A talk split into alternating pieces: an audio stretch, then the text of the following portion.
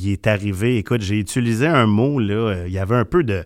C'était pas le bordel dans la classe, mais j'ai utilisé le mot docile avec les élèves. Et là, il y a un élève qui m'a comme répondu du tac au tac, tu sais, un peu bête, dire euh, Hey, on n'est pas des animaux ».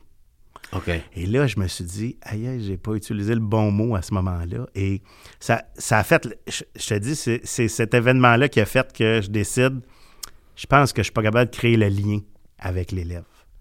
Et j'ai annoncé à ma, ma prof d'université, ma maître de stage, dire que je mets fin à mon stage. Donc, Wow. j'allais avoir échec Hmm. sur mon, euh, mon, euh, mon, mon relevé de notes de, de, de l'UQAM.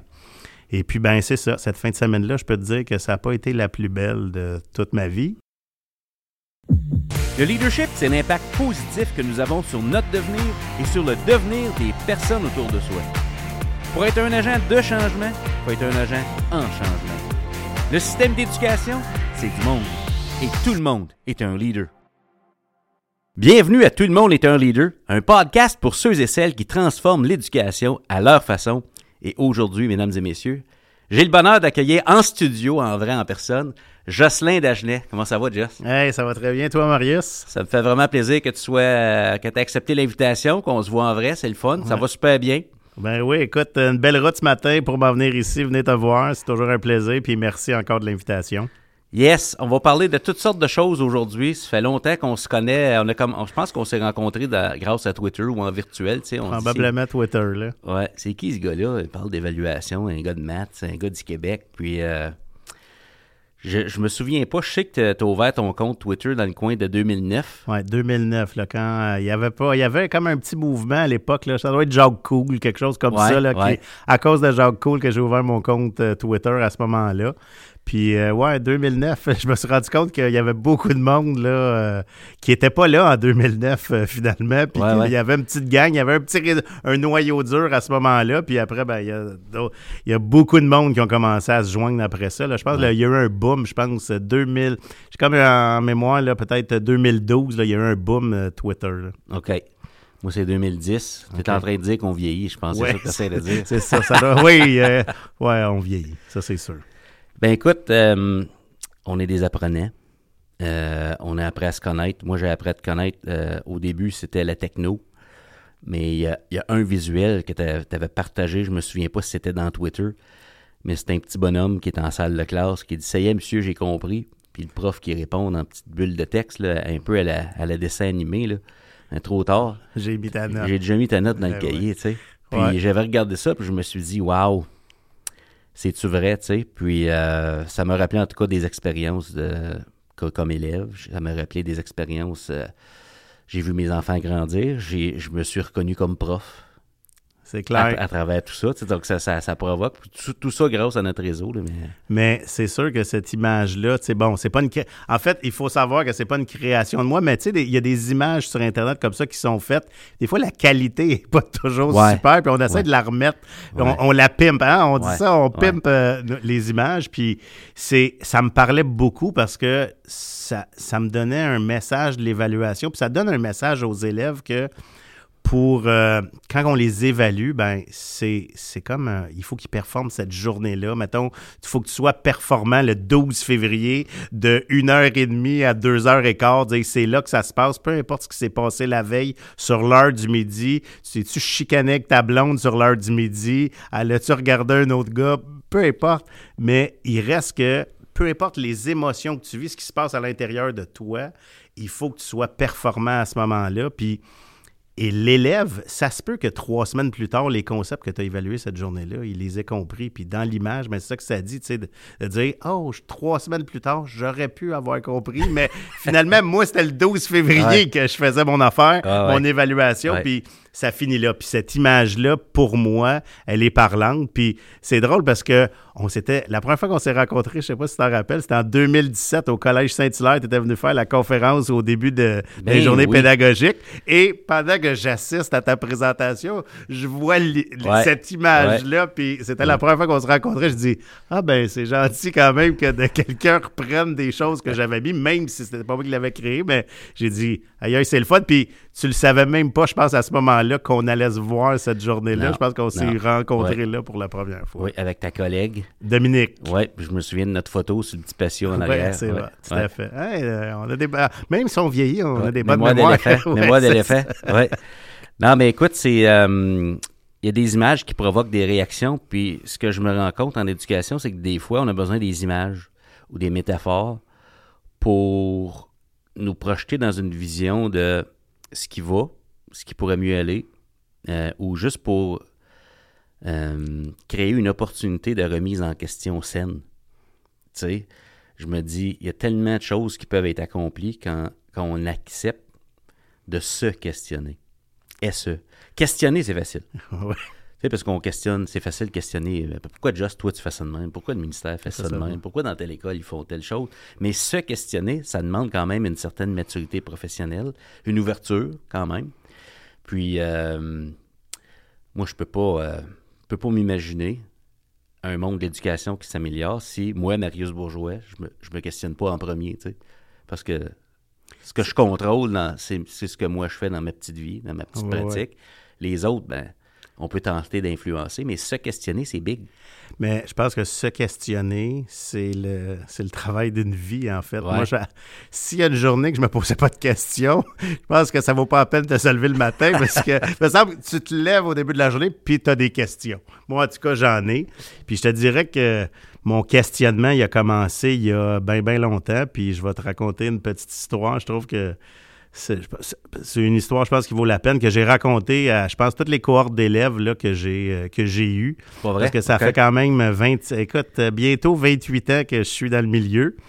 Puis euh, on- j'ai quand même eu quelques épisodes d'enseignement et de conseillance pédagogique. Souvent, je dis à la blague, je suis la Dominique Michel de la conseillance pédagogique. Je pars, je reviens, je pars, je reviens. Il y en a plusieurs qui l'ont entendu, celle-là, mais j'ai commencé, moi, quand, bon, quand j'étais à l'université, évidemment, le bac en enseignement des maths. euh, euh, je me pose des questions aussi à ce moment-là. Il y avait personne euh, qui était enseignant dans ma famille, puis bac en enseignement des maths.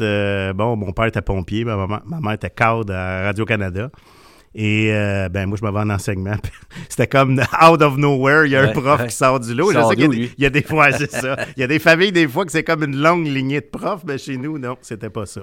Et à l'université, ben, ben arrive le premier stage en enseignement. Puis écoute, euh, trois semaines avant la fin du premier stage, euh, je décide de mettre fin à mon stage. Parce que, écoute, je pense que j'ai 19-20 ans à ce moment-là, puis je trouve que je ne fit pas. Je l'ai pas. Je, me, je me questionne, euh, tu sais, puis comme le stage, là, c'est l'ancien bac, pas le bac de 4 ans maintenant, nous au Québec, mais c'était le bac 3 ans.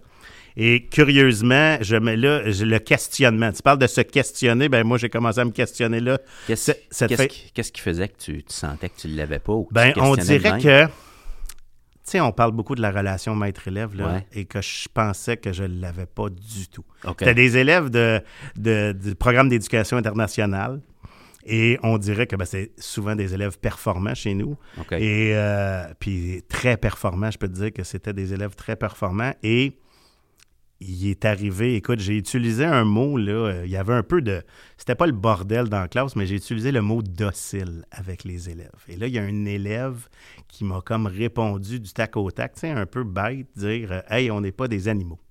OK. Et là, je me suis dit, aïe, j'ai pas utilisé le bon mot à ce moment-là. Et ça, ça a fait, je, je te dis, c'est c'est cet événement-là qui a fait que je décide, je pense que je suis pas capable de créer le lien avec l'élève. Et j'ai annoncé à ma, ma prof d'université, ma maître de stage, de que je mets fin à mon stage. Donc, Wow. j'allais avoir échec Hmm. sur mon, euh, mon, euh, mon, mon relevé de notes de, de, de l'UQAM. Et puis, ben c'est ça. Cette fin de semaine-là, je peux te dire que ça n'a pas été la plus belle de toute ma vie. Mhm. Et beaucoup de questionnements, de remises en question, de dire, écoute, euh, moi, je pensais que j'allais être faite pour ça. J'étais bon en maths. Puis bon, euh, je pensais... Et là, je me suis rendu compte que l'enseignement, c'était comme... euh, c'était, oui, une vocation, mais moi, j'étais convaincu que j'aimais ça parce que j'ai toujours aimé ça expliquer, tu sais, donner des, aider les gens et tout ça. Ça fait partie de mon ADN.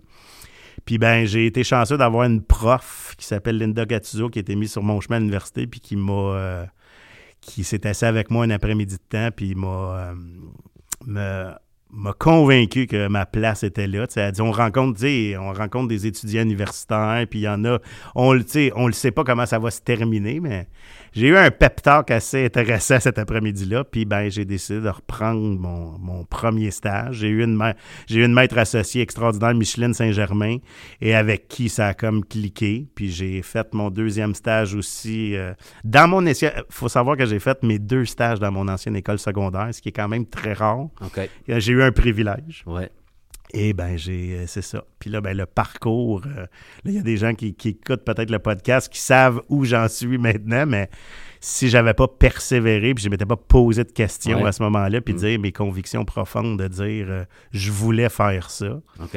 Puis quand je racontais ça aux élèves, tu sais, je, je leur, je leur donnais un, je voulais leur donner un peu d'espoir de dire que même quand tu te penses que tu es au plus bas, Mm. puis que tu penses que tu as fait les mauvais choix ou que te- tu te remets en question, il y a de la lumière au bout du tunnel, puis il y a des gens, il y a des bonnes personnes qui vont être sur ton parcours, puis qui vont pouvoir t'aider aussi. Fait que c'est, euh, ça a tout le temps été un peu émotif quand je le racontais aux élèves parce que je leur disais tout le temps, j'ai dit, si j'avais pas persévéré, Mm. je vous aurais pas rencontré, puis Mais j'aurais pas vécu toutes ces belles années d'enseignement-là. Puis, tu sais, il y avait toujours quelque chose. Ça se passait souvent dans, dans le temps des fêtes, là, tu sais, quand on- les, les bilans de fin d'année, puis tout ça. Ouais, ouais. Puis je trouvais que c'était Ouais. comme un petit moment, un 15 minutes, là, que je prenais le temps de leur expliquer, puis que pourquoi? Parce que souvent, les élèves nous demandent euh, pourquoi vous êtes devenu prof, tu sais. Ouais, euh, puis ils se demandent, les autres, ils se posent des questions aussi. Fait pour moi, c'était faisait. Je répondais à une de leurs questions. Ils se questionnent de qu'est-ce qui. Tu sais, ils se demandent. euh, moi, j'ai enseigné beaucoup en troisième secondaire. Fait qu'ils ont 15 ans, 16 ans, des fois. Fait que là, ils se demandent qu'est-ce qu'ils ils se projettent. Puis ils se demandent qu'est-ce que je pourrais faire, quel métier pourrait m'intéresser. Tu sais, puis les élèves, souvent les ados, ils se demandent comment on devient prof. Ouais, comment on ça. est assez fou? Qu'est-ce qui Bon. nous arrive pour choisir Ouais, ça? ouais, choisir ça. là. J'ai dit, ben, moi, je leur disais souvent, ben, j'avais le goût de, comme, tu sais, pas avoir de chez nous puis de dormir dans l'armoire de mon local, tu sais, parce que ça, ils trouvaient ça bien drôle. Mais, ouais, la persévérance, là, mon questionnement a commencé à ce moment-là et je suis content, je suis tellement heureux d'avoir eu ce questionnement-là puis d'avoir eu des gens, d'avoir eu, entre autres, cette prof-là Mhm. qui m'a été mis sur mon chemin parce que euh, probablement que si j'avais pas persévéré, puis tu sais, ça me émotif parce que je serais pas assis avec toi matin. Non. Tu sais, c'est ça, là. You bet, man. C'est fou, hein? c'est ça. C'est, tout. Tu sais, quand tu regardes en arrière, puis tu commences à faire des bilans, puis tu te dis, aïe, si ce moment-là, Mm. ma période de questionnement avait été pas positive, puis j'avais. Je serais pas ici ce matin. Ouais. C'est, c'est ça. Je serais peut-être en train de faire le toit d'une maison, ou, euh, faire d'autres Tu choses. ferais d'autres choses, c'est sûr. c'est sûr. Tu ferais d'autres choses. T'as connecté, dans le fond, avec une partie de toi qui, euh, qui reste là. Si l'émotion revient après tant Ouais. d'années, c'est parce que euh, cette version-là de Jocelyn Dagenet est encore là, comme, Ouais. comme, comme en, en chacun d'entre nous. Notre parcours nous suit. C'est ça. Moi, j'ai le goût de te poser une question qui est euh, comment ce feeling-là, dans ton parcours, t'a-t-il aidé à être un bon prof avec tes élèves? Quand je dis bon prof, un prof à l'écoute, mettons, là, un prof qui. Si tu souhaites évaluer autrement, si tu, souhaites que la date soit pas toujours fixe dans le temps, euh, j'essaie de voir, y a-t-il un lien entre ce désir d'évaluer autrement-là et ton propre parcours comme professionnel? Ben, c'est- drôle parce que oui, il y a un lien. Puis c'est drôle parce que ben, c'est ça les échanges avec des gens. C'est que tu me poses une question à laquelle je m'étais jamais arrêté depuis de faire ces liens-là.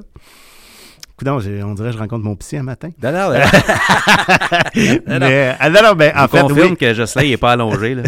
Il, est- il est bien bon. assis. Ouais, OK, ouais. c'est bon. Mais euh, effectivement, c'est, je pense que cette personne-là, qui a été mise sur mon chemin, il y a comme une espèce de vouloir donner au suivant. Ouais. Puis de dire de, de donner la meilleure version de moi-même le plus souvent possible, puis de le redonner aux élèves. Puis tu sais, l'évaluation, ce que ça, ce que je, ce que je me suis rendu compte chez les élèves, c'est que c'était souvent une souffrance. c'est plate là, mais tu sais, Une on dirait souffrance pour qui? Dans pour, quel sens? ben, on dirait pour tout le monde, autant pour les élèves que pour les enseignants. Il y a comme, j'ai vu à travers les années, parce que j'ai, tu sais, quand j'ai commencé à enseigner, puis souvent quand on commence, on, on- on- on reproduit ce qu'on a eu comme Ouais, élève, puis que ce qu'on a vécu, mais et on, on, on copie un peu no- notre collègue de travail qui nous accompagne, un plus vieux collègue. Puis Ah bon, ouais, euh, ouais. tu te poses- c'est sûr que l'évaluation, c'est pas le premier sujet à laquelle, auquel tu t'attardes. Tu essaies juste de dire, OK, je veux enseigner mon concept correctement. J'ai dit la meilleure façon de faire. Ouais, puis tu, bon, suis, tu- tu suis le livre de recettes avant de devenir cuisinier. tu sais. Et voilà, c'est ça. Fait que là, je trouvais que les élèves, puis je trouvais toujours que le portrait de mes élèves disait, coudon, euh, c'est tout le temps comme le moment X. là, il y a comme tout le temps un build-up. là, C'est comme une montagne russe de dire, OK, on monte, on monte, on monte, jusqu'à temps que l'examen, après, ça, comme, ça retombe. On dirait que, écoute, j'avais vraiment l'impression de remplir des vagues pour un, un moment X, puis qu'il restait rien. Puis en mathématiques, je pense que on se rend compte facilement que on est beaucoup dans de, de l'exercisation. Je n'ai pas dit qu'il n'en faut pas, mais il reste qu'on reproduit un modèle. Puis je trouve que ça ne donnait pas crédit à mes élèves. Puis c'est sûr que la triangulation est venue à un moment donné peut-être un peu trop sur le tard, mais il reste que je peux pas croire qu'on va juste regarder ce que l'élève m'écrit sur une feuille de papier pour rendre compte que de tout ce que l'élève peut faire. Puis dans des, des ateliers et des formations que je donne, il y a une image que j'utilise. Je fais un tableau de, qui, qui est 8 par 5, hein, 8 par 5, avec des cases, de 8 cases par 5 cases, ça fait 40 cases. Puis j'en colore 5. Mais les cases de 8 par les 40 cases, en fait, c'est les 40 heures dans une étape peut-être qu'on passe avec les élèves. Puis j'en colore 5. Fait que j'ai dit l'image de l'évaluation souvent que j'utilise, c'est ça. C'est de dire les 5 cases qui sont colorées, c'est les 5 cases où l'élève est assis en train de faire un examen, c'est les 5 heures sur les 40. Mhm. Fait que là, je dis, toutes les autres cases blanches, là, j'ai dit, c'est les élèves, on est avec eux autres, là, mais on ne tient pas compte du tout de ce qui s'est passé dans ces heures-là. Fait que je prends 5 heures, je donne une, je- on va donner un résultat chiffré à l'élève, mais j'ai dit les 35 autres heures là, qui pourraient servir à garder des traces autrement, Mhm. avec des observations, des conversations, euh, peu importe ce que vous voulez, mais c'est pas disponible. Ça veut dire qu'on dirait qu'on donne un portrait à l'élève qui est peu représentatif de toutes les heures qu'on a passées avec. Et là, si on met ça au bout d'une année complète, si on a un cours de 150 heures, bien là, sur 150 heures, c'est quoi? Là, on a passé 15-20 heures en examen, tout seul, à parler à personne. Fait que là, tu te dis, aïe, aïe, le résultat que je donne à l'élève, c'est 10-15% du temps de tout le temps que j'ai passé avec lui. Fait que qu'est-ce qui est arrivé avec le 80-85 autre? Il- c'est triste quand même. Ça veut-tu dire que c'est moi qui est en train de donner des explications? Euh, ou quand les élèves sont en train de travailler, est-ce que j'aurais pu garder des traces de ça? Et pour moi, ça, ça s'est, ça s'est révélé quand même. Ça m'a pris peut-être une dizaine d'années à me rendre compte de ça. OK. Après, de se le dire, euh, ça, c'est une autre affaire, par exemple, c'est de dire, OK, c'est bien beau, euh, comment on fait ça? Ouais, c'est ça. C'est- c'est ça. Ouais. Fait que ça, ça a été comme. Ça, ça a été euh, de. Et ça, pour moi, ça a été longtemps ce que j'avais le goût de redonner aux élèves. De dire que. Tu sais, moi, j'ai bien vécu. J'ai survécu à mon, euh, à mon secondaire, à mon, à mon cégep, à mon université. Mais je me rappelle très bien qu'au secondaire, là, des sessions d'examen de fin d'année, Ouais. j'étais chez, j'étais chez les frères. euh, excusez, je suis vieux, là, mais j'étais Ouais. chez les frères à l'époque. Ouais. Dans le gymnase, des, des rangées de Ouais. 30 bureaux Papier tout le, monde, tout le monde fait l'examen en même temps. Écoute, c'est particulier. Tu sais, dans une classe de 30, c'est pas pire, mais tu sais, quand tu es dans un... On dirait que ça, ça a quelque chose de monastique, là, tu sais, de dire tous les élèves dans le gymnase en Ouais. train de faire une évaluation en même temps. Tu dis 200 élèves assis à la même place en même temps. C'est quelque chose, là. Mhm. Fait que ça, c'est j'ai comme un souvenir assez marquant, puis d'être stressé. Puis de dire que... Puis l'autre chose que je me suis aperçu avec l'évaluation, c'est... Puis je l'ai mis sur euh, le groupe Facebook Éval Change, c'est... Je me suis rendu compte dernièrement, puis on dirait que ça m'avait jamais frappé avant là, qu'on évalue toujours les élèves quand tout le monde est fatigué. Puis là, je dis tout le monde, les élèves, les profs. On évalue euh, avant la semaine de relâche. On évalue avant Noël. Ouais. On évalue euh, à fin d'année.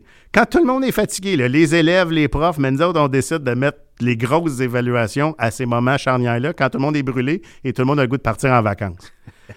Il y a quelque chose qui ne marche pas dans ma tête à ce moment-là. Mm. Fait que, tu sais, de dire, j'ai compris, trop tard, j'ai mis ta note, mais pour moi, il est encore là. Je veux dire, la session d'examen de Noël qui est encore bien présente dans plusieurs établissements euh, au Québec, en Ontario, euh, les sessions d'examen de fin d'année, parce que le ministère souvent met des évaluations à ces moments-là.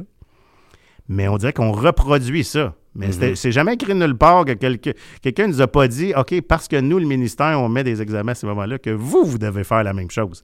Mais on est des bons perroquets, puis on reproduit ce que le ministère nous dit. Puis, je trouve ça triste parce que les écoute, euh, quand on regarde les élèves, là, puis les dernières semaines avant de partir en vacances, on dirait qu'on a on donne un coup de plus. On dirait qu'on oh, on va en donner un petit peu plus parce qu'on part en vacances puis on a peur qu'ils oublient pendant deux semaines de Noël. J'espère bien qu'ils oublient parce qu'on leur a bourré le crâne. finalement, qu'est-ce qu'on a fait avant ça? Ça ne servait pas à grand-chose. on dirait que la fatigue et les examens, souvent, ça va ensemble. Et je trouve que c'est pas représentatif de justement. Mm-hmm. On crée trop de moments charnières, je pense, en évaluation, qui devraient être plus, pas étalés, mais de dire tout le long du processus d'apprentissage, évaluer, ça, peut se ça peut se produire à plein de moments. Mais nous, on crée ces moments-là qui sont trop concentrés, je trouve, à des moments qui sont pas... C'est pas des moments optimaux pour les élèves. Tu parles de souffrance. J'apprends à te connaître euh, ce matin encore plus, c'est le fun dans notre jasette. Je fais une petite synthèse juste pour... Euh, ramener ça. Moi, je fais plein de liens. Là, je t'écoute euh, très attentivement. Donc, tu sais, ton, début de parcours, euh, ce que tu as vécu là, tu as eu de l'accompagnement. L'importance de l'accompagnement, je fais des liens avec Évaluer autrement. On ne fait pas ça tout seul. Ça prend de l'accompagnement. Ça prend des collègues avec qui se poser des questions, trouver des solutions. Tu sais. Ça prend une relation maître-élève de qualité. Ton, premier constat, première chose que tu as dit, euh, relation maître-élève. Je peux aimer la maths, je peux aimer mon contenu selon ce que j'enseigne, pas de relation, je parle tout seul. Là, euh, on parle de moment de l'année où on est fatigué, où on évalue. Là, je me dis, OK, on reproduit certaines choses. C'est certain qu'il n'y a personne qui choisit ça, mais on le met là. Donc, ça vaut la peine de se poser la question, à quoi ça sert ça? Pourquoi on s'en sert? Euh, dans certains milieux, je sais très bien que l'évaluation sert aussi à, comment je dirais, gérer le niveau d'engagement de l'élève qui donne naissance au ça compte-tu, tu sais, qui est dans le fond, la vraie question, c'est qu'est-ce qui m'arrive, monsieur Dagenet, si je donne pas mon 100% un matin dans ta classe? Ça va-tu paraître, tu m'appelles? Mais tu sais, les fêtes s'en viennent, le congé de mars s'en viennent, on veut que les jeunes, on veut que ça compte. Il y a même le fameux quiz du vendredi, tous les vendredis dans certains milieux, parce que ça sert qui? Ça sert à quoi? Puis c'est pour ça, moi, que je parle de leadership en éducation, parce que je suis convaincu par les recherches et par mes expériences personnelles, que sans relation de qualité, donc sans leadership, le leadership, c'est être capable d'aller chercher le meilleur de l'autre, puis que l'autre ait le goût d'être là, là tu sais. Sans ça, on n'a pas accès à évaluer autrement. Sans ça, on, a besoin du quiz du vendredi. On a besoin du, de la période d'examen avant les fêtes, parce que sinon, elle, là, il, me prendra pas au sérieux. Tu me suis? Donc, je me dis, ma prochaine question, c'est, toi, présentement, tes récits, oui. Tu accompagnes des gens en évaluation, en maths, en, intégration d'éthique. Qu'est-ce que toi, tu observes qui sont, mettons, des préalables? C'est quoi le kit de base préalable d'un prof en 2023 pour être capable de commencer à se questionner sur l'évaluation? Si je laisse tomber mon quiz du vendredi, par exemple, pour mettre de la place sur le processus, il va se passer quelque chose dans ma classe la première chose qui va se passer, c'est pas nécessairement un niveau d'engagement plus élevé de la part des élèves. C'est un, c'est un, c'est une long game. C'est un marathon, cette affaire-là. C'est une vision à long terme.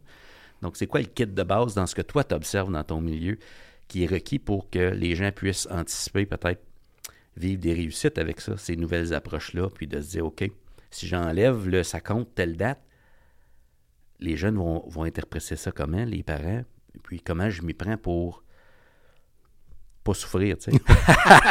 oui, puis là, euh, euh, écoute, c'est une, excellente question. Le kit de base, ben la première question, tu sais, on parle de se questionner. Moi, j'en reviens encore, je fais des liens avec ce qu'on se parlait tantôt. Ouais, ouais.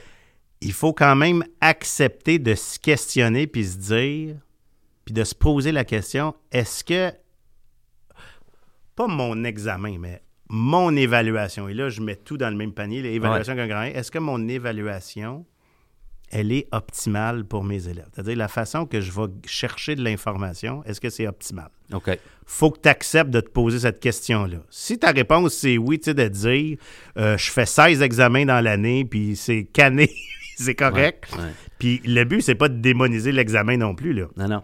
On pourra se parler de peut-être une, une petite citation de mon ami euh, Wiggins tantôt, mais euh, première, c'est se questionner. Il faut que tu te poses la question, dire, tu te regardes. C'est de dire, bon, ce que je fais là, est-ce que je suis convaincu que c'est la me- c'est le meilleur portrait de mes élèves? Moi, c'est- comme ça que ça a commencé, c'est de dire, est-ce que ce que je fais en classe, puis le résultat, le chiffre, peu importe la façon que tu vas le mettre, pondération, pas de bération, je ne veux pas parler de ça euh, nécessairement ce matin, Ouais, mais c'est de technique. dire, Ouais. c'est technique, là. Mais il reste que tu te demandes à la fin, le chiffre que j'aurais mis là, est-ce qu'il est représentatif de ce que j'ai vu ou de mon 5 heures que je disais tantôt? C'est-à-dire, est-ce que j'ai le meilleur portrait de mon élève? Et c'est clair que moi, la réponse a été non. OK. Tu sais, moi, ça a été ça. Mais de dire, quand je rencontre des enseignants, puis euh, il y a ma collègue José euh, qui est arrivée au récit, là, José qui était une prof de sciences, puis j'ai beaucoup de, de conversations euh, avec elle au niveau de l'évaluation. Puis c'est le fun parce qu'à travers nos conversations, tu sais, elle, prof de sciences, elle euh, enseigne euh, en quatrième secondaire. Souvent, nous autres, l'examen ministériel est d'un format X. Fait que souvent, on, elle, on reproduit cet examen-là. Puis elle me dit, écoute, depuis que je te parle, là, elle dit, tu me fais, poser des questions. Ben, j'ai dit, c'est je- veux pas arriver avec une solution parce que je pense Ouais. qu'il n'y en a pas de solution. Il y a chacun qui trouve son chemin, puis chacun a son parcours. Ouais. Fait que, tu sais, je pense que c'est par le questionnement. Il y a quelqu'un, tu sais, ils vont écouter un Marius Bourgeois à un moment donné qui il va avoir un bout dans sa conférence qui va nous dire Ouais, ça, je faisais ça de même. tu sais, c'est- c'est se questionner. Tu sais, il y a personne qui va dire avec l'évaluation voici la vérité. Ouais. Tu sais, mais c'est sûr que si tu me demandes dans le kit de base, j'aimerais ça que dans le kit de base que le ministère, nous, en tout cas, je sais pas comment ça se passe en Ontario, mais tu sais, la pondération, pour moi, fait partie du kit de base, de dire, il y a un, je sais que c'est technique, mais il y, a, un bout, à un moment donné, il faut que tu te poses la question. Tu sais, quand on dit aux enseignants du Québec, entre autres, que les trois étapes, c'est 20, 20, 60, ben pour moi, on n'est pas dans une vision de regarder l'élève progresser tout au long de l'année dans un développement de compétences, tu comprends? Fait que c'est sûr que quand on a euh, le chiffre que tu remis à première étape compte pour 20 et la même chose pour celui à deuxième, puis 60 à troisième, ça devient, on dirait que ça vient tuer un peu toute innovation ou tout questionnement que le prof peut avoir, parce que souvent, je me fais dire ça en accompagnement, de dire, ben Jocelyn, 20, 20, 60. Mais j'ai dit, tu sais, là, toutes ces choses-là qu'on veut faire changer en évaluation, qu'on, qu'on- pour le mieux, puis pour l'élève. Parce que moi, c'est mon objectif, là, je fais pas ça pour moi, là. C'est pas Jocelyn Dagenet qui veut ça, là. Mhm. C'est, je fais ça pour des élèves, pour avoir un meilleur portrait de mes élèves. Mes élèves se sentent bien, puis que j'ai créé une relation de confiance avec eux autres. Fait que quand je leur dis que je me donne de l'espace pour leur donner de la rétroaction aussi, entre autres, ben, d'enlever ces pondérations-là, ben, moi, j'ai toujours dit à mes élèves, j'ai dit, j'ai un an. Je travaille un an avec vous autres. Mhm. Mon, mon target, c'est le mois de juin. Je suis obligé, là. Le- À un moment donné, vous partez en vacances deux mois, là. Ouais. On me force. Ouais. Ouais. J'ai dit tout le temps, je dis, on nous force à partir en vacances deux mois. Je sais que c'est pas facile. Moi, je resterais là. Moi, je resterais là à faire de l'évaluation encore, mais bon. Fait que je leur dis, j'ai j'ai un an. J'ai dix mois pour travailler avec vous autres. Fait que j'ai dit en dix mois, là, j'ai dit même si on a des pondérations, ben, j'ai joué dans les mailles du système pour aider le plus mes élèves. Mhm. Puis de toujours leur dire aussi, faites-le pas pour moi, faites-le pas pour vos parents parce qu'ils vous demandent d'avoir des, des bons résultats. Faites-le pour vous. C'est c'est pour vous que je fais ça. Là. Ouais. Moi, je fais pas ça. Pour moi, moi, j'ai dit mon cours de maths il est passé. là. C'est Ouais. réglé. Là. Ouais. Mais je dis, moi, là, la personne la plus importante, c'est toi. faut que tu te sentes bien. Puis moi, là, j'ai dit, euh, il n'y a pas de date. Oui, des fois, je vais avoir des examens, il va y avoir une date X. On va vérifier. Puis si ça ne marche pas cette date-là, ça va marcher à un autre moment donné. Mhm. Puis il y a des affaires, peut-être qu'à ce moment-là, quand on l'aura vérifié, ben si ça n'a pas fonctionné, on regardera qu'est-ce qui n'a pas marché, puis on va le retravailler. Fait que, tu sais, ça, ça crée un, un climat de confiance, ça crée une relation de confiance, Mhm. puis l'élève voit plus, tu sais... euh, T'es pas là pour le prendre au piège. ben, c'est ça. Puis, Ouais. tu sais, dans le kit de base, de, je, dis, je dis souvent aux profs, regardez le nombre de fois dans un cours ou dans une semaine que vous dites le, que vous dites le mot évaluation ou examen en classe avec les élèves? Mm. On crée cette espèce de climat de performance à l'examen. Tu sais, de dire Mhm. Ah, ça va être. euh, oubliez pas, là, ça, ça va être à l'examen, c'est important. Ou tu sais, ce genre de phrase-là qu'on répète puis qu'on on fait peu attention. Je serais curieux. Moi, j'ai essayé à un moment donné de, de calculer le nombre de fois que je pouvais dire le mot examen dans une journée. Ça peut faire peur. Ouais. C'est. Et pourtant, on veut vendre l'apprentissage, tu sais. Oui. On- parce que c'est ça qui est là. Il y a quelque chose qui m'a frappé dans ce que tu as dit. Tu as dit, fais-le pas pour moi, fais-le pas pour tes parents, fais-le pour toi. Puis, un- un- dans le même sens, je me dis, évaluer autrement, pour moi, ce qui est le thème, c'est connaissance de soi. Je sais pas si tu serais d'accord avec ça. C'est, euh, tu, tu- tu nous invitais à nous, à nous questionner, tu sais, l'idée de se questionner.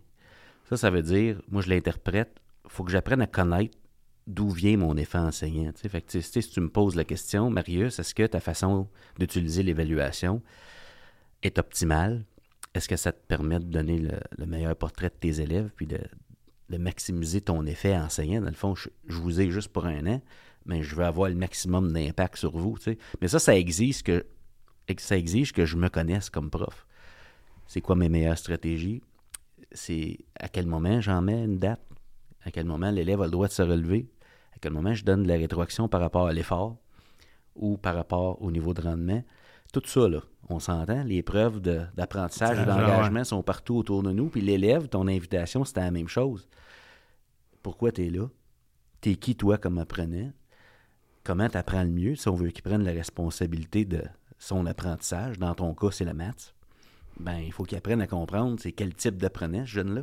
Puis j'imagine qu'il y a plein de belles conversations qu'on peut avoir avec les jeunes quand on vise cette, cette proximité-là avec eux pour donner un sens à ce qui se fait en classe, mais aussi, c'est pas pour l'examen, c'est pour toi. Tu te connais-tu, le jeune? Ouais, c'est ça. Hein? C'est sûr que c'est des ados. Des fois, ils ont de la. Ouais, c'est la mais période. Mais, c'est des, c'est des bonnes, c'est des bonnes conversations à, à avoir. Puis c'est, euh, ça redonne tout le pouvoir d'action de ce qui se passe dans leur vie, même s'ils sont jeunes, à 15 ans, de, de dire ok, ouais, c'est moi, c'est moi le pilote. hein. J'ai 15 ans, mais c'est moi qui mène dans ma vie présentement. là. Fait que c'est le fun d'avoir des adultes qui prennent le temps de nous poser ces questions-là. Mais tu veux, moi, mon évaluation, elle s'est améliorée quand j'ai accepté que les meilleures relations que j'allais avoir avec mes élèves, c'était pas dans la classe, c'était à l'extérieur. C'est fou, hein? C'est de dire que quand tu fais des activités avec eux autres qui te voient à l'extérieur du cadre un peu euh, du cours de maths, mettons, c'est, en les accompagnant dans des voyages de musique, de Mhm. whatever, puis les élèves, quand ils te voient, tu crées ce lien-là qui. Et les élèves, ils, ils- veulent décrocher à la ligne dans ce temps-là après. Parce que c'est fou comment le, le climat et la relation changent quand on les accompagne dans d'autres environnements. C'est sûr qu'on va. euh, On crée des relations à l'intérieur de notre cours aussi, puis ce climat de confiance-là. Puis, Ouais. tu sais, je, je, je dirais jamais assez que le droit à l'erreur, là, faut. C'est comme un. C'est comme un droit acquis pour moi. Mm. C'est-à-dire que, écoute, là, euh, tu peux te tromper le nombre de fois que tu veux. Là. Ouais. C'est- Et ça, je pense que les élèves, il y, en a qui pensent que l'école, c'est. Tu peux pas te tromper parce qu'il faut que tu performes la journée de l'examen. Puis, tu sais, je parlais de. Je t'ai parlé tantôt de Grant Wagon. Je pense. J'aime ça la- la- en parler de cette, euh, cette citation-là parce que je trouve qu'elle elle- elle donne un portrait. Parce qu'en accompagnement avec les profs aussi, c'est de pas démoniser. C'est pas de. C'est pas. euh, c'est pas toujours on efface puis on recommence. Là. On n'est pas dans un, dans un show de Chantal Lacroix. Là. Non, non, mais l'en- l'ennemi, c'est pas nécessairement l'examen. Non, c'est ça. Puis ce que Grant Wiggins dit, il dit les examens ne sont qu'une petite partie de l'évaluation, ils doivent faire partie du tableau. Un bon examen a un rôle à jouer. Le langage que nous aimons utiliser est le suivant, c'est un audit, c'est une photo. Vous ne dirigez pas votre entreprise pour l'audit, vous voulez plus qu'une photo, vous voulez un album de famille complet. Mais l'audit et la photo ont leur place dans le tableau d'ensemble. C'est drôle, puis le lien souvent que je fais avec ça, puis je t'en ai parlé tantôt, euh, dans notre programme de maths de 1993. Là. On, est en OK. 2000 on est en 2023 maintenant. Ça, ça fait 30 ans. Ça fait 30 ans, ouais, c'est ça. Puis j'étais, euh, j'enseigne euh, 30 ans, non, j'enseignais pas. Je lâchais mon stage il y a 30 ans. J'aurais peut-être dû lire un peu plus, mais ce que ça dit dans notre programme, il y a une phrase qui frappe l'imaginaire. Ça dit, il y a une section évaluation qui dit l'évaluation de type papier-crayon ne serait pas toujours le bon moyen pour évaluer nos élèves. Et là, il y a portfolio, journal de bord, activité de manipulation. Donc, on nous propose plein de trucs. Et ce que, curieusement, on a découvert, puis qu'on parle de, mettons que la triangulation, on en parle plus depuis euh, quelques années, nous, au Québec. Vous, vous en parlez depuis longtemps, mais de garder des traces, ces fameuses traces d'apprentissage-là, de, de production, de conversation, puis d'observation, ben on dirait qu'il y a des gens qui pensent que c'est un mot à la mode, là, parce qu'on dit euh, non, 30 ans, programme de maths. Ouais, ouais. Puis nous autres, les matheux, là, on est gens du monde qui ne comprend pas vite, peut-être. Fait qu'on en parle depuis 30 ans. Mais c'est ça. Fait que quand je ramène ça à des enseignants qui sont comme aïe aïe. Hmm. Puis souvent, quand on prend le temps de lire notre programme, puis qu'on on n'est pas. euh, on n'est pas absorbé par notre manuel ou notre cahier d'exercice, ben des fois, il y a des choses qui sont écrites là, puis qu'on se dit, hey, j'ai pas le droit de faire ça, ou euh, tu l'as lu comme il faut. Ah. Les pages d'introduction Oui, de ces documents-là. les quatre premiers chapitres, souvent, de notre programme, en tout cas, étaient bien intéressantes. Donc, ça donne des balises. Ouais. Fait que c'est ça. Fait que, tu sais, c'est. Ça dépend vraiment. Je pense que chaque enseignant a un rapport avec l'évaluation différent. Ouais. Puis c'est tout dans le questionnement. Puis c'est pas de convaincre de dire que ce qu'on fait, c'est pas bon ou ce qu'on fait, c'est bon. C'est de dire est-ce que je peux de, est-ce que je peux être meilleur? Je pense qu'on veut tous s'améliorer. Fait que moi, Mhm. c'est toujours, ça a toujours été ça, mon. mon euh, comment je dirais bien ça? Mon, mon but comme enseignant, c'est je peux-tu devenir meilleur? Je peux-tu encore devenir meilleur? Ça se peut-tu, ça? Ça, ouais, ben, en tout cas, j'essaye. Ben oui. Mais, tu sais, puis euh, c'est ça. Fait que comme on est des apprenants à vie, puis je tu l'as dit au début, euh, moi, je suis un apprenant à vie. Fait que c'est dans le but de, pour être un apprenant à vie, ben, tu essaies toujours de devenir meilleur. Tu lis Mm. des ouvrages, des auteurs. Tu sais, je parlais de Wiggins. euh, Il y a Damien Cooper aussi, qui est un bon auteur qui parle d'évaluation. En tout cas, c'est un, un gars de l'Ontario, je pense. Et euh, donc, c'est des gens comme ça qui te font voir des choses différemment. Tu sais, de dire que puis on se le disait tantôt, l'évaluation, c'était comme un sujet. c'est comme un- c'est le Sans sujet qui, soulève les plus grandes passions Ouais. et qui, qui suscite les plus longues conversations. Ouais. Écoute, moi, j'ai un groupe d'élèves. Ça, tu me fais penser à ça. Là. On évolue grâce à nos élèves. hein. Puis les, les contenus théoriques au sujet de l'évaluation prennent vie quand on regarde derrière, puis quand on regarde les élèves qu'on a devant nous présentement. Puis tu sais, j'ai un groupe d'élèves, à un moment donné, euh, côté de l'Ontario, 12e année préuniversitaire, puis euh, des élèves performants. Écoute, une gang de matheux, sciences. Ils, sont- ils suivent dans tous leurs cours. C'est moi le prof de maths, de français. J'enseigne les propositions, les prépare pour la dissertation, tout ça. Puis euh, à cette époque-là, j'ai euh, dans mon approche, on fait la grammaire décontextualisée, puis après ça, on la recontextualise. Fait que là, j'enseigne ça. Je fais une petite évaluation formative en classe, mais je vois bien que mes élèves, ils ils l'ont pas, comme ça va pas. Puis tu sais, mon évaluation sommative s'en vient. On en parle avec eux, on choisit nos dates d'échéance ensemble. on est-tu prêt, là? On est-tu prêt? Fait l'évaluation formative, c'est pas du tout un portrait représentatif des capacités des élèves qui sont là, habituellement. Puis, euh, je vais voir mon chef de secteur. Je dis, écoute, je peux-tu aller te voir? Il y avait un autre groupe. On enseignait les mêmes contenus. Je dis, je peux-tu aller te voir dans ta classe? Voir comment tu enseignes ça? Je dis, mes élèves, je dis, il y a sûrement quelque chose que je fais pas, tu sais. Fait que là, je l'écoute. Tabarouette. Il dit la même affaire que moi. Fait que là, je retourne dans ma classe. Je dis, OK, on dit la même affaire, pas mal la même chose. Fait que là, j'ai comme pris une grande décision à ce moment-là, que je savais pas que ça s'appelait jugement professionnel. Mais j'ai dit à mes élèves, regarde, celle-là, on la compte pas. J'ai dit, je sais pas qu'est-ce qui s'est passé. J'ai dit, je le sais que votre effort est maximal. J'étais là, je les voyais, tu vraiment posaient des questions. Puis j'ai jamais encore compris à ce jour, ce groupe-là, comment ça se fait. C'est la seule année que ça m'est arrivé. Puis la, la façon que je, le- je le dis, là, c'est que je, je le- je le prends quasiment personnel encore. Comment ça se fait que moi, j'ai échoué à montrer à ces enfants-là comment ça marche, ça. C'est ça. Ces contenus-là, sans aller dans le détail. là. Mais je leur ai juste dit, garde, je, je la compte pas. Il était à bouche bée, mes, mes élèves. Je me dis, écoute, je dis, euh, non, je dis, je, je le comprends pas, là, je vais continuer à me creuser, puis on, a- on est passé à autre chose. Mais euh, tout ça pour dire, tu sais, c'est que faut se questionner des fois. Puis euh, il y a des fois qu'on on passe à côté de la traque, puis c'est pas nécessairement de la faute de personne, des choses qui sont difficiles à expliquer.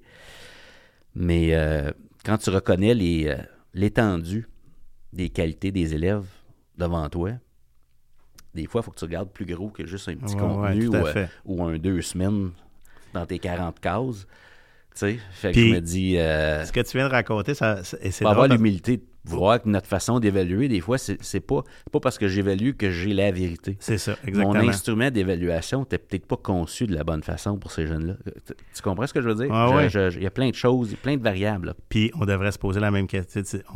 C'est drôle parce que la question que tu viens de te poser, si on devrait avoir la même pour l'apprentissage, de dire est-ce que la façon que j'ai emmené ce concept-là, la tâche que j'ai Ouais. donnée ou euh, je l'ai faite de façon magistrale, est-ce que c'était la meilleure façon Ouais. que je pouvais développer, euh, comprendre ce concept-là avec mes élèves?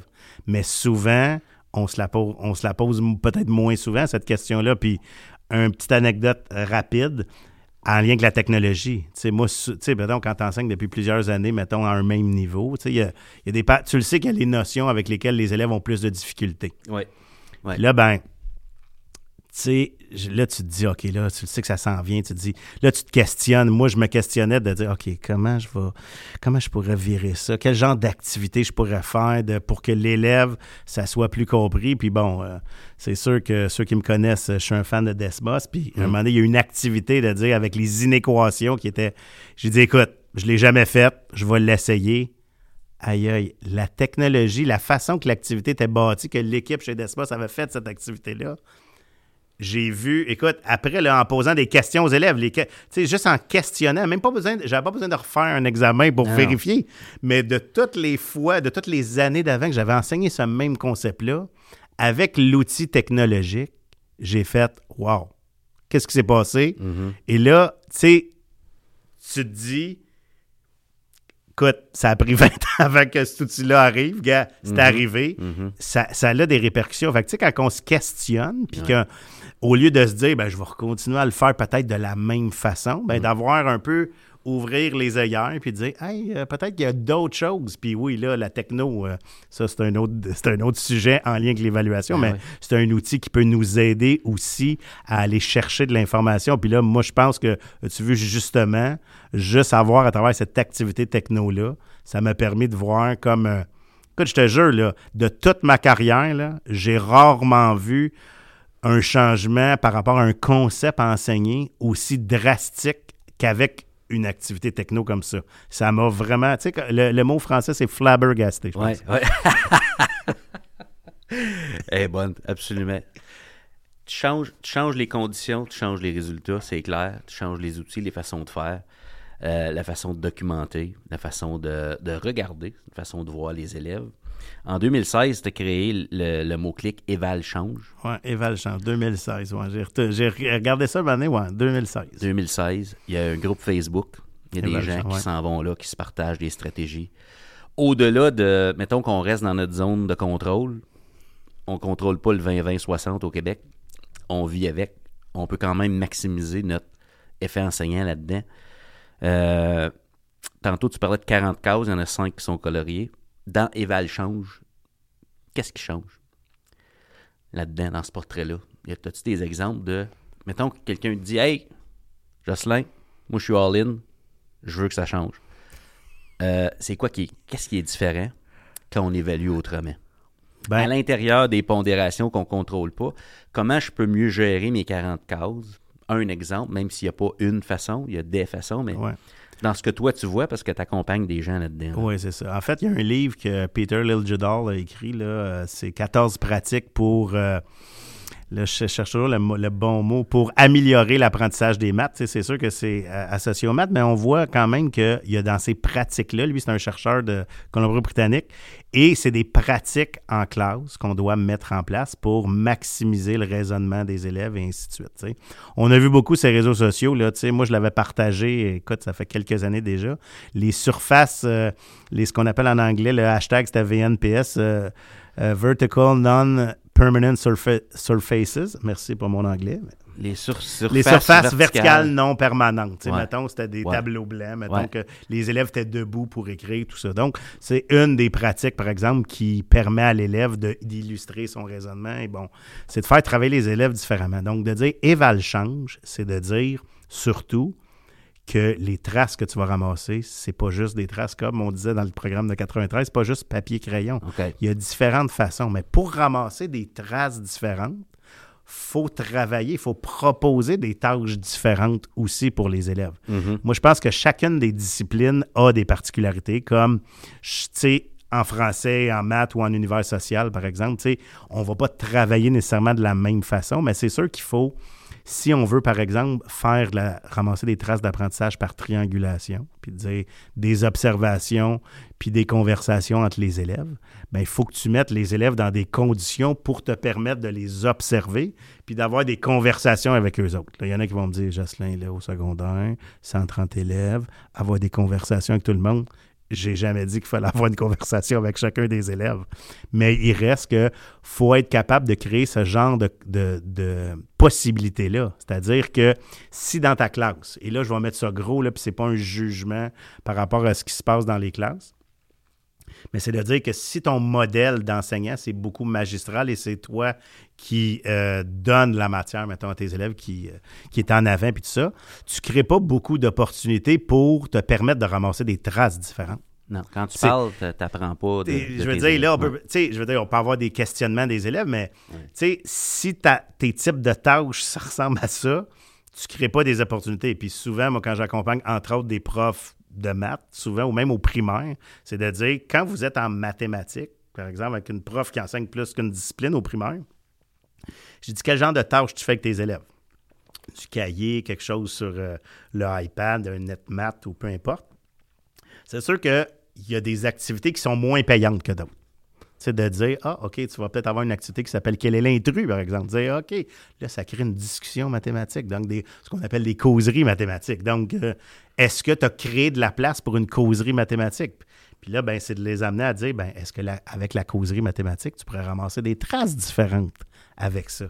Fait que, tu sais, c'est à toi, comme enseignant, de créer l'espace pour te permettre d'évaluer différemment. Sais, j'ai- des fois, j'ai de la misère avec le mot autrement, là. J'aime ça dire différemment peut-être de ce que tu vis présentement. Ça sera toujours différent que ce que tu vis, mais des fois, je trouve que le mot autrement est péjoratif. C'est-à-dire que ça peut donner l'impression que ce que tu fais présentement, c'est pas bon. faut que tu fasses autrement. faut que Ouais. tu fasses d'autres choses. Puis moi, c'est pas ça que je veux nécessairement, c'est de dire crée de la place pour ce genre de tâches-là Ouais. qui va te permettre de ramasser des traces différentes. Puis de, tu sais, par exemple, en français, là, tu sais, de dire est-ce que tu es obligé de faire une dictée? Non, Mhm. peut-être pas obligé de faire une dictée. Tu pourrais peut-être, je vais parler de la techno, tu sais, faire créer un blog aux élèves. Bon, ça dépend à quel niveau scolaire tes élèves sont rendus. Mhm. Peut-être que pour une prof de première Ouais. année, demander à des élèves de créer un blog, peut-être plus difficile.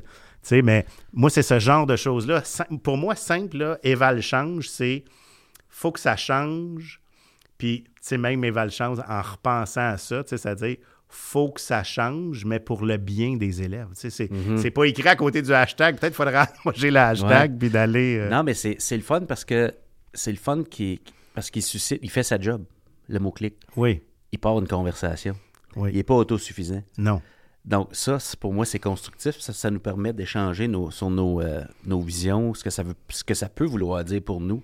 Moi, une chose qui est importante pour moi quand je parle d'évaluer euh, évaluer autrement ou que ce soit éval change ou peu importe, c'est que j'essaie de voir comment est-ce qu'on peut générer des preuves d'apprentissage plus concluantes.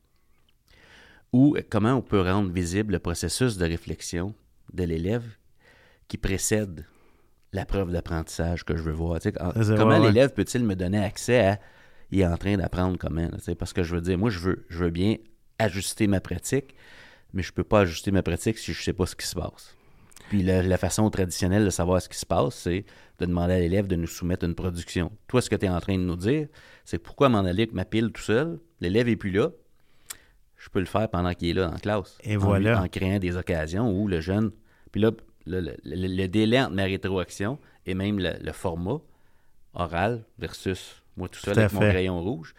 Puis ça peut servir aussi je fais des liens. Là. Ah, Ce que ouais. tu as dit en début de, de- de- de- d'entretien, c'est bâtir le lien en même temps. Parce que euh, le jeune a accès à mon nom verbal pendant que je lui parle. Tout le Hey, je crois en toi, le jeune, Oui, oui, c'est ça. il est là. là. là. C'est pas là euh, quand tu as juste ta plume. Là. Puis c'est drôle, c'est drôle que quand on fait ça pendant que l'élève est là, tu sais, les premières fois, là, quand, parce que souvent, tu sais, ce qui arrive, moi, quand je l'ai vécu, les élèves n'avaient jamais vécu ça. Fait que là, tu sais, moi, j'avais mon iPad avec mon, ma, strap, puis je me promenais. Puis là, ben évidemment, tu sais, dans le livre de, de, Peter euh, Liljedahl, tu sais, un moment donné, ça dit une des pratiques gagnantes, c'est de d'essayer de répondre le moins possible aux questions des élèves pour qu'ils puissent se questionner le plus longtemps possible. C'est comme, j'ai l'iPad dans les mains, je me promène. Et là, ben, les élèves, ils se demandent qu'est-ce que tu fais? Parce que là, il faut, évidemment, quand on change ces pratiques-là, il faut aussi que les élèves soient au courant que, tu sais, moi, je disais aux élèves en début d'année que toutes les périodes peuvent être propices à être que, vous, que je garde de l'information pour porter mon jugement. C'est pas juste les journées d'examen. Ça, ils comprennent pas trop au début ce que ça veut dire, mais la première fois, tu leur dis, là, mettons la période avant, je- bon, prochaine période, on va faire une tâche où je vais circuler, puis je vais avoir des. Je vais vous observer et je vais garder des traces. Sais, ça leur dit pas grand-chose, mais puis il faut les préparer aussi, de dire comment j'observe, qu'est-ce que, qu'est-ce que je m'attends à quand je vais arriver auprès d'une équipe? Tu sais, par exemple, dire euh, quelque chose de simple, de dire vous êtes en équipe de trois, parce que les équipes optimales, c'est des équipes de trois, euh, selon euh, notre ami Peter encore. En, Ben, pa- en passant, pour ceux qui se posent la question, le, le titre du livre, je l'ai juste en anglais, c'est Building Thinking, Thinking Classroom, Classroom, qui est la classe collabo réflexive. c'est, ça, Je exactement. le mettrai dans les notes de l'épisode pour ceux qui veulent juste Un excellent ouvrage. là. Ouais. Écoute, c'est, Ouais. ça, c'est vraiment intéressant. Bref, euh, c'est juste à dire, par exemple, quand j'arrive près d'une équipe, Ouais. c'est de dire, euh, faut que tous les membres de l'équipe soient capables de répondre à la question que peut-être je vais poser. Ouais. Si je pose une question. Ça se peut que je pose aucune question. Fait que capotez pas si je. Ah ouais. pose aucune question, il n'y a, il y a pas de problème. Puis si vous me posez une question, puis je vous fais un sourire un peu niais, tu sais, là, c'est genre, ce que Peter dit dans le livre, c'est que faut que tu aies comme une genre de poker face sympathique.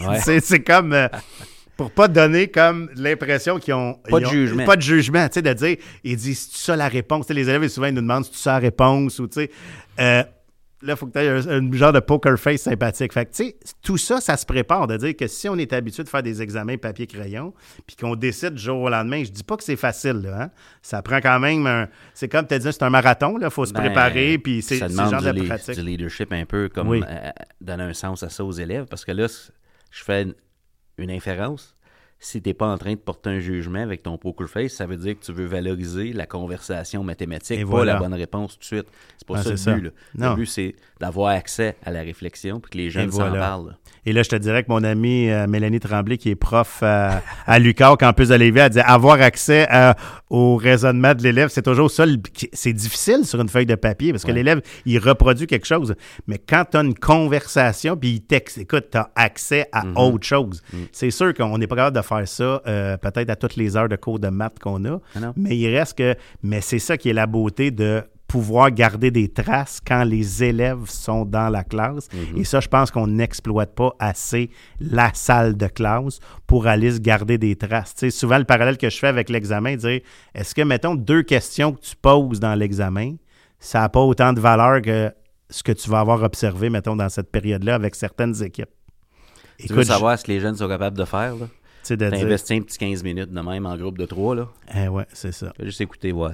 Eh, c'est ça. Mais ça, c'est sont, sont déstabilisés au début. Ils sont, Puis avec les, les fameuses surfaces verticales, là, quand ils ont accès à ça, Ouais. puis on leur fait faire la marche silencieuse. Genre de, genre de technique quand même assez simple qui permet quand même de, tu sais, avec les outils qu'on a, nos téléphones, les iPads, prendre des photos, avoir des traces de ce que les élèves font. Ben, ça change quand même. Tu sais, il faut se donner des conditions gagnantes pour pouvoir ramasser des traces différemment. Tu sais, je dis évaluer parce que ce que je dis souvent aussi, c'est que le mot évaluation est beaucoup trop associé au mot examen. C'est-à-dire, pour évaluer, il faut donner un examen. Ouais. Puis ça, pour moi, c'est Ouais. là que ça devient dangereux de dire que si c'est trop pris ensemble, ben on voit pas comme on voit pas tout le, bel horizon qui est devant nous, puis que toutes les choses qu'on peut faire avec. Ouais. Wow. J'ai mille et une questions qui me viennent à l'esprit. Mettons, là, euh, on arrive à la conclusion de notre entretien dans pas long. Euh, les gens qui prennent le temps de nous écouter ce matin, Eval Change, on n'a pas été vraiment technique. Euh, on parle de philosophique un peu, puis ça, peut, ça peut ressembler à quoi quand on se dit évaluer autrement ou euh, aller chercher des, le raisonnement mathématique des jeunes euh, autrement aussi. Ça change le rôle de l'enseignant. Pour les gens qui se disent, OK, moi j'ai le goût d'essayer, euh, on est au secondaire, mettons, là. J'ai le goût, j'ai le goût, j'ai le goût de, là. Euh, comment je fais pour savoir que mes élèves ou que mon groupe, là, ou comment je m'y prends, à quoi, à quoi il faut que je pense pour être capable de vivre, mettons, juste ce que tu as décrit, là? On va, on va amener les jeunes en équipe de trois à avoir une conversation. Ça prendra pas 75 minutes, parce que je peux sentir que j'ai brûlé en 75 minutes si jamais ça roule pas. Mais un petit, mettons, on investit un petit 15-20. Un petit 15-20. Comment, comment tu t'y prendrais pour amener quelqu'un à vivre une, une, première fois ça, puis que ça donne le goût de continuer, parce que c'est pas en faisant ça un vendredi par mois qu'on change ce qui se passe dans nos écoles. C'est comme un okay. premier pas vers autre oui. chose. Là. Moi, l'image que je leur donne, que je donnerais, en tout cas, c'est comme un son à bungee. Il faut accepter d'avoir peur un peu, puis qu'on ne sait pas trop comment, le feeling que ça va être quand on Ouais. va commencer à rebondir. Ouais. Mais c'est vrai que c'est ça. Mhm. Techniquement, c'est de dire, ça se prépare. Pareil comme quand vous préparez un examen, essayez de reproduire, mettons, des pratiques que vous avez dit. L'examen, vous le peaufinez, vous le montez en équipe. Bon. Ben, la conversation, le même principe. C'est-à-dire que si vous voulez avoir des conversations puis poser des questions aux élèves, de se dire, ben, vous préparez ces questions-là d'avance. Mhm. C'est comme le minimum. Puis de dire, si la tâche, mettons, vous travaillez un concept X, de dire, OK, qu'est-ce que vous voulez regarder dans la tâche? Vous la connaissez, vous l'avez euh, vous l'avez faite, vous, avant, comme, euh, comme si vous étiez un élève. Vous la connaissez. Après, comme quand dans l'université, là, on pense aux questions que les élèves vont se poser, bon, les, les, les pistes d'erreur ou les... Tu sais, ça, c'est planifié. T'anticipes un petit peu. Mais c'est ça. Mais c'est comme. C'est pas genre on écrit les questions sur une napkin avant le cours pour savoir, euh, puis vous décidez pas ça cinq minutes avant le début de la période que vous allez le faire. C'est planifié parce que si vous décidez de garder des traces, Mm. on a toujours, on est redevable. Nous, on travaille avec des adolescents, on est redevable à notre direction, les parents et ainsi de suite. Donc, souvent, il faut expliquer à d'autres personnes. Mhm. Et pour moi, le, le but, c'est toujours d'être le plus transparent possible à travers tout ça, de dire que si vous travaillez comme ça, c'est différent. On n'est pas habitué de le voir. C'est sûr que votre direction, les parents sachent que vous ne faites pas juste peut-être des examens Non, non. à des dates X, que vous ça. allez ramasser des traces différemment. Pour moi, ça, le mot transparence auprès de la direction et des parents est super important parce que ça évite tout malentendu de dire Ah, ouais, il a décidé ça sur le top, de, au- au-dessus de sa tête, puis c'est comme il a décidé de mettre une note, euh, comme on lance des copies dans un escalier, là. On voit l'image un peu, mais c'est pas ça du tout. Donc, quand c'est planifié, dire voici les questions que j'ai posées, votre enfant n'était pas capable de répondre. Je veux dire, j'ai fait cette activité-là. Pareil comme euh, s'il n'est pas capable de répondre aux questions, ben c'est peut-être que comme dans une copie d'examen, il va laisser la case blanche où il n'y aura pas de calcul en dessous du numéro, par exemple. ouais. Mais c'est ça qu'on veut, c'est de. c'est- Agir là-dessus. Et voilà, c'est de dire que ben, si l'élève est pas capable de répondre dans mon équipe de trois, si je pose la question à une personne, puis mettons celle-là n'est pas capable, l'autre est capable, ben, ça veut dire qu'il y a un des élèves qui n'a pas compris. Ça veut dire que cet élève-là, je dois revenir Ouais. pour dire OK, qu'est-ce qui n'a pas fonctionné avec cette tâche-là? On fait de la rétro, on s'assoit avec. Donc, ça te donne de l'information, mais ça t'as ramassé de l'information aussi pour te dire OK, qu'est-ce que je dois faire avec ça? Ouais. Si c'est comme, on le voit là, dans les yeux d'un élève, là, sur une copie d'examen, on voit qu'il n'y a rien écrit, mais quand on est devant eux autres, là, il n'y a pas de service au numéro que vous avez composé. Ah ouais, ouais. On peut le voir à l'occasion, ça. Exact. Puis ça nous permet peut-être de mieux cibler les cases où on se dit, OK, ça, c'est une évaluation sommative ou, Oh. dépendamment de notre évolution avec, le- avec tout ça. là, mais euh, ouais. Mais pour moi, ça, c'est technique. Tout ça se planifie au même titre qu'un examen traditionnel papier-crayon. C'est-à-dire que. Planification. Planifi- Écoute, planification de l'évaluation, c'est souvent la chose qu'on fait. Tu sais, la planification de l'évaluation, c'est plate. Des fois, on enseigne, on enseigne, on enseigne, et là, on va planifier l'examen. Mhm. Pourtant, ça devrait, ça aurait dû- tu sais, on devrait planifier au début puis se dire, OK, à quel moment je vais faire des observations, que je vais avoir des conversations. Dire, on devrait le voir au même titre que peut-être la quantité d'examens qu'on va donner.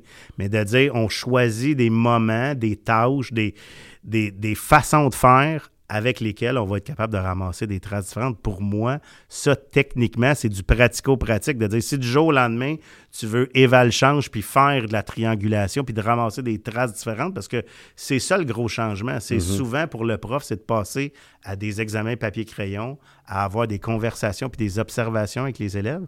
Puis tu sais, on n'utilise jamais assez nos collègues des autres disciplines. Moi, je dis souvent, je dis les profs d'anglais puis de français, là, des oraux en anglais, c'est du bon monde. Mais oui, parce qu'ils ont des conversations, les observations, les profs d'édu, ils font ça en temps plein, des observations Ah, des gymnases. clair, c'est clair. Mais tu sais, pourquoi qu'on on discute pas de nos façons de faire, de nos techniques? Le prof Ouais. d'édu, là, il va te dire probablement, ben OK, quand mettons que j'ai, mettons qu'il y a un iPad ou une feuille de papier ou peu importe, il va te dire qu'il y a des critères, il y a des choses qu'il observe. Mhm.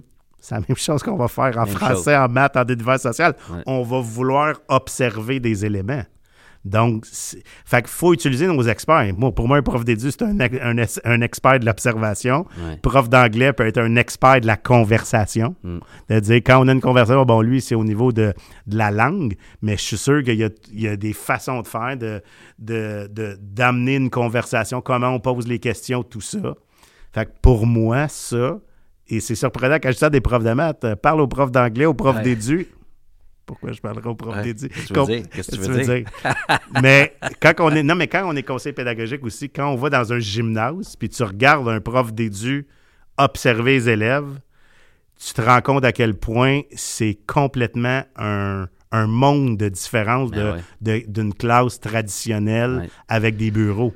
Fait que là, c'est quand tu le vois, tu fais comme OK, j'ai des notes à prendre, moi là. là euh. Ben, tout ce qui est possible dans les Val Change, dans ma tête, est présent dans les écoles, mais c'est Oui. pas tout dans la même classe en même temps. tu sais. C'est ça. C'est un peu ça que tu es en train de nous dire. C'est exactement ça. Puis moi, je pense qu'on n'utilise pas assez la force de nos ouais. collègues, tu sais, de dire de cet échange-là qu'on pense pas souvent voir.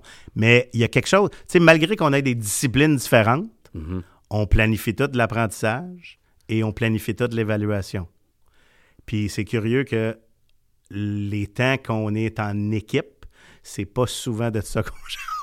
Tu sais, quand on est avec la direction, mais on est beaucoup dans, euh, dans du, de l'administratif. C'est souvent c'est plate, mais c'est souvent avec l'évaluation. C'est des fois c'est l'administratif. Sais, on parlait du 20-20-60. Pour moi, le 20-20-60, ouais. c'est de l'administratif. C'est lui qui prend le dessus sur qui va, qui va être un frein à l'innovation en évaluation. C'est-à-dire, tu veux voir des choses différentes, ben là, tu es comme pris avec ça. Tu dis, ben finalement, pourquoi je changerais? Moi, rester avec euh, mes vieilles pantoufles, puis je vais les garder. Ouais. On planifie l'évaluation. On planifie l'évaluation sommative. On planifie la classe collabo-réflexive. Donc, comment je vais. Là, j'ai le goût de dire, on planifie notre effet enseignant là-dedans. C'est ça. Tu sais, dans, peu importe dans quel contexte, si les gens sont pas au Québec, ceux qui nous écoutent, Ouais, c'est ouais. peut-être pas 20-20-60, c'est peut-être un autre game. Ouais, ben, Peu importe la game. c'est Euh, un, un genre de game similaire. On a, on a une année C'est ça. pour avoir un effet sur ces jeunes-là. Et voilà. Puis Puis euh, ça, ça se planifie. Ça arrive Ouais. pas au hasard. Puis il faut se questionner. c'est clair. Il faut se clair. questionner. Il faut se poser des questions. Il faut parler aux, aux profs qui n'enseignent pas la même chose que nous. Parce qu'on a tous des choses à se, à se partager dans notre façon de faire les choses. Ça, c'est sûr.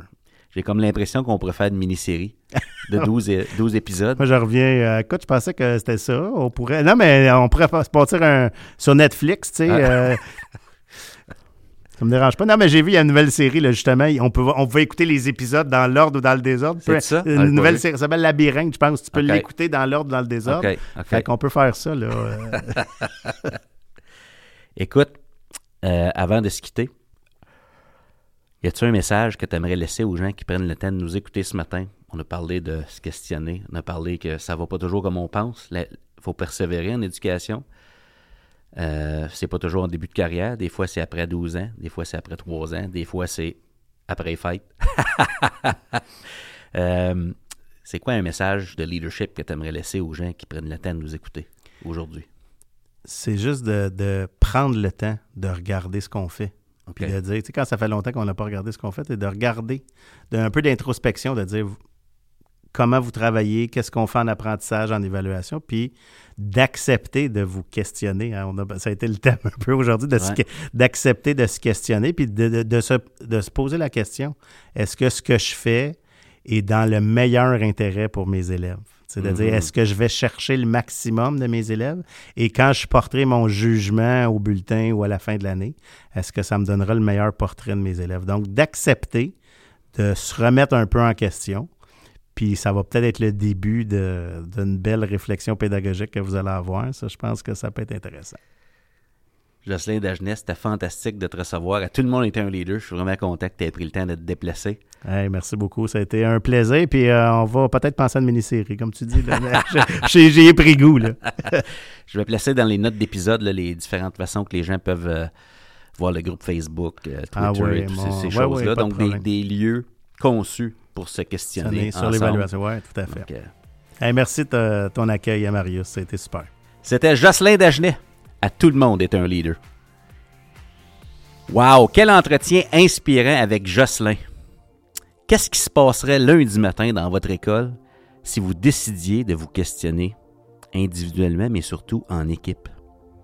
Qu'est-ce qui se passerait si on commençait à impliquer les élèves, à les inviter à rendre leur pensée visible et à réellement évaluer autrement? Je vous laisse penser à ça. Tout ce qui est requis pour transformer l'éducation se trouve déjà dans nos écoles. Vous êtes là. Rappelez-vous, le système d'éducation, c'est du monde. Et tout le monde est un leader. Vous avez apprécié l'épisode de cette semaine? Je vous invite à consulter le blog et à vous abonner à notre infolettre au esquadedu.ca. À samedi prochain!